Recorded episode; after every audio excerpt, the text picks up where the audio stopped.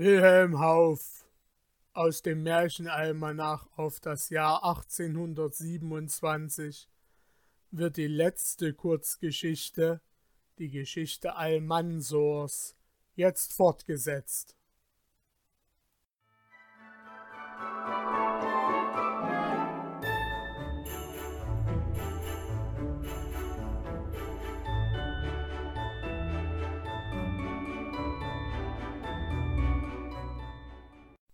Du hast's erraten, antwortete jener, und überdies bin ich dein Freund.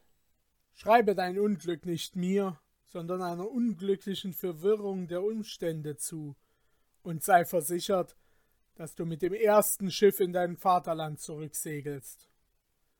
Gehe jetzt wieder hinein zu meiner Frau, erzähle ihr vom arabischen Professor und was du weißt. Die Heringe und den Salat will ich dem Doktor schicken. Du aber bleibst für deinen Aufenthalt hier in meinem Palast. So sprach der Mann, der Kaiser war. Almansor aber fiel vor ihm nieder, küsste seine Hand und bat ihn um Verzeihung, dass er ihn nicht erkannt habe. Er habe es ihm gewiss nicht angesehen, dass er Kaiser sei. Du hast recht, erwiderte jener lachend. Wenn man nur wenige Tage Kaiser ist, kann man es nicht an der Stirne geschrieben haben. So sprach er und winkte ihm, sich zu entfernen. Seit diesem Tage lebte Almansor glücklich und in Freuden. Den arabischen Professor, von welchem er dem Kaiser erzählte, durfte er noch einige Male besuchen, den Doktor aber sah er nicht mehr. Nach einigen Wochen ließ ihn der Kaiser zu sich rufen und kündigte ihm an, dass ein Schiff vor Anker liege, mit dem er ihn nach Ägypten senden wolle. Almansor war außer sich vor Freude. Wenige Tage reichten hin, um ihn auszurüsten, und mit einem Herzen voll Dankes und mit Schätzen und Geschenken reich beladen reiste er vom Kaiser ab ans Meer und schiffte sich ein. Aber Allah wollte ihn noch länger prüfen, wollte seinen Mut im Unglück noch länger stehlen und ließ ihn die Küste seiner Heimat noch nicht sehen. Ein anderes fränkisches Volk, die Engländer, führten damals Krieg mit dem Kaiser auf der See. Sie nahmen ihm alle Schiffe weg, die sie besiegen konnten. Und so kam es, dass am sechsten Tage der Reise das Schiff, auf welchem sich Almansor befand, von englischen Schiffen umgeben und beschossen wurde. Es musste sich ergeben, und die ganze Mannschaft wurde auf ein kleineres Schiff gebracht, das mit den anderen weiter segelte. Doch auf der See ist es nicht weniger unsicher als in der Wüste, wo unversehens die Räuber auf die Karawanen fallen und totschlagen und plündern. Ein Kaper von Tunis überfiel das kleine Schiff, das der Sturm von den größeren Schiffen getrennt hatte, und es wurde genommen und alle Mannschaft nach Algier geführt und verkauft. Almansor kam zwar nicht in so harte Sklaverei als die Christen, weil er ein rechtsgläubiger Muselmann war, aber dennoch war jetzt wieder alle Hoffnung verschwunden, die Heimat und den Vater wiederzusehen. Dort lebte er bei einem reichen Mann fünf Jahre und musste die Blumen begießen und den Garten bauen. Da starb der reiche Mann ohne nahe Erben. Seine Besitzungen wurden zerrissen, seine Sklaven geteilt, und Almansor fiel in die Hände eines Sklavenmäklers. Dieser rüstete um diese Zeit ein Schiff aus, um seine Sklaven anderwärts teurer zu verkaufen. Der Zufall wollte, dass ich selbst ein Sklave dieses Händlers war und auf dasselbe Schiff kam, wo auch Almansor sich befand. Dort lernten wir uns kennen, und dort erzählte er mir seine wunderbaren Schicksale. Doch als wir landeten, war ich Zeuge der wunderbarsten Fügung Allahs. Es war die Küste seines Vaterlandes, an welche wir aus dem Boot stiegen. Es war der Markt seiner Vaterstadt, wo wir öffentlich ausgeboten wurden. Und, o oh Herr, dass ich es kurz sage, es war sein eigener, sein teurer Vater, der ihn kaufte. Der Scheich Ali Banu war in tiefes Nachdenken versunken über diese Erzählung. Sie hatte ihm unwillkürlich mit sich fortgerissen.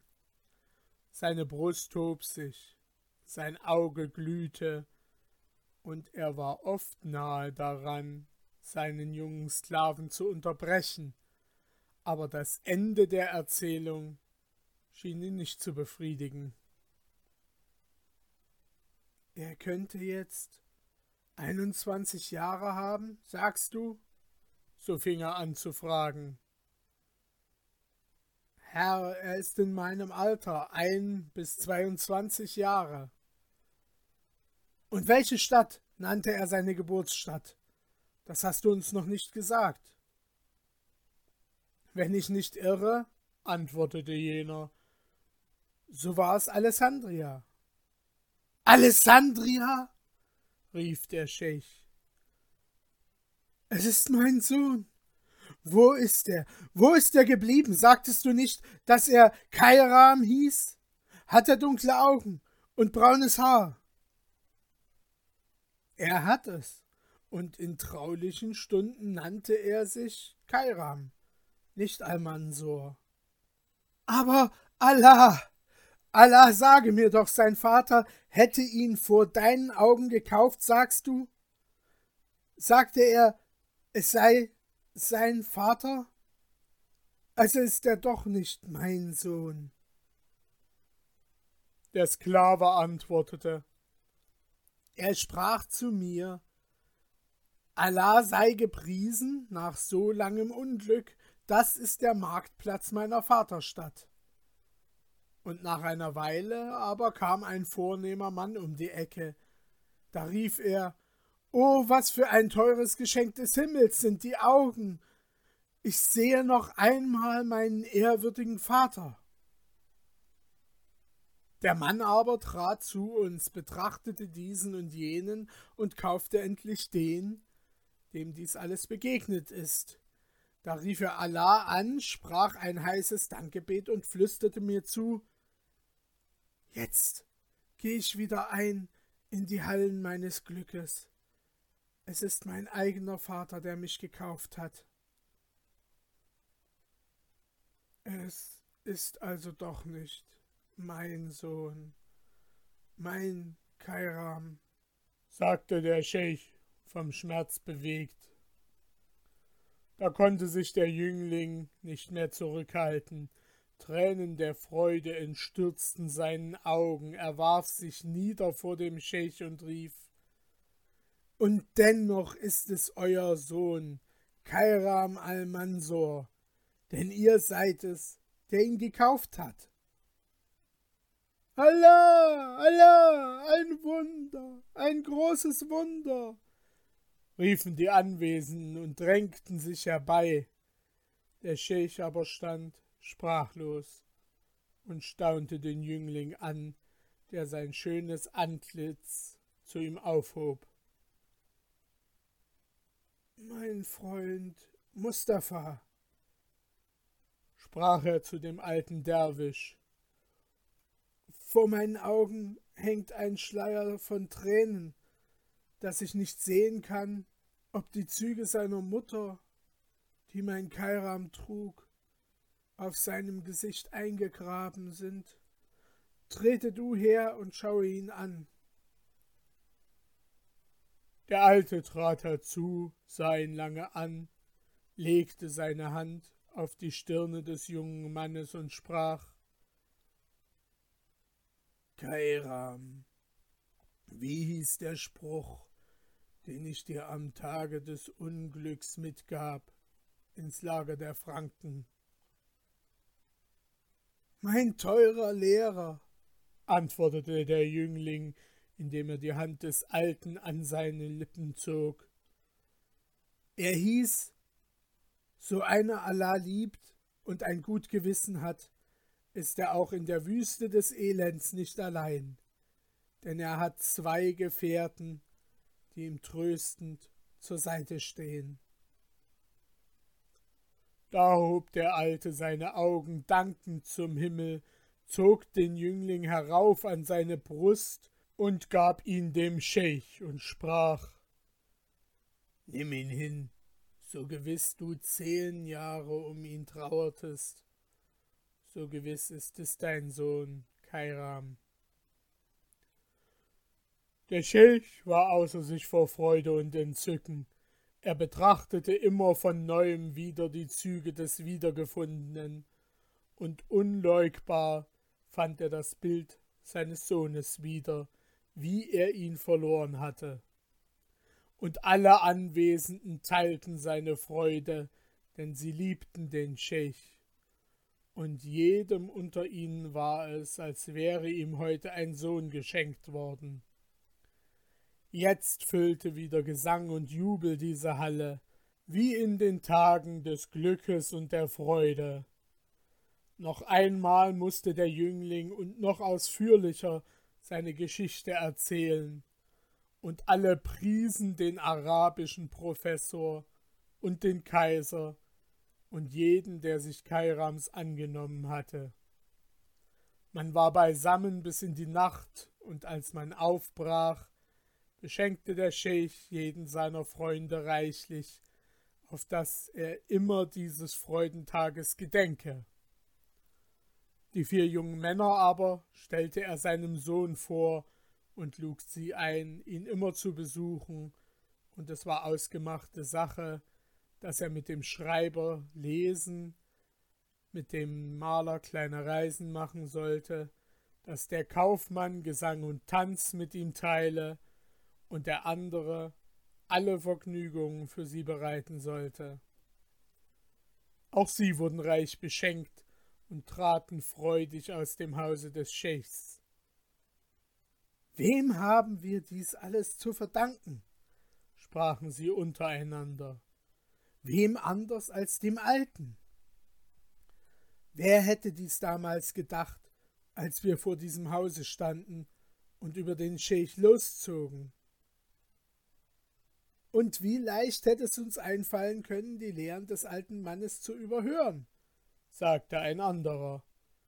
Oder ihn ganz zu verspotten, denn er sah doch recht zerrissen und ärmlich aus.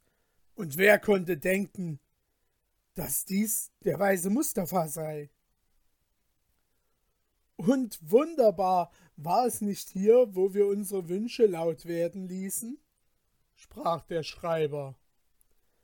Da wollte der eine reisen, der andere singen und tanzen, der dritte gute Gesellschaft haben und ich Geschichten lesen und hören. Und sind nicht alle unsere Wünsche in Erfüllung gegangen? Darf ich nicht alle Bücher des Scheich lesen und kaufen, was ich will? Und darf ich nicht seine Tafel zurichten und seine schönsten Vergnügungen anordnen und selbst dabei sein? sagte der andere. Und ich, so oft mich mein Herz gelüstet, Gesang und Seitenspiel zu hören oder einen Tanz zu sehen, darf ich nicht hingehen und mir seine Sklaven ausbitten? Und ich, rief der Maler, vor diesem Tage war ich arm und konnte keinen Fuß aus dieser Stadt setzen, und jetzt kann ich reisen, wohin ich will. Ja, sprachen sie alle. Es war doch gut, dass wir dem Alten folgten. Wer weiß, was aus uns geworden wäre. So sprachen sie und gingen freudig und glücklich nach Hause.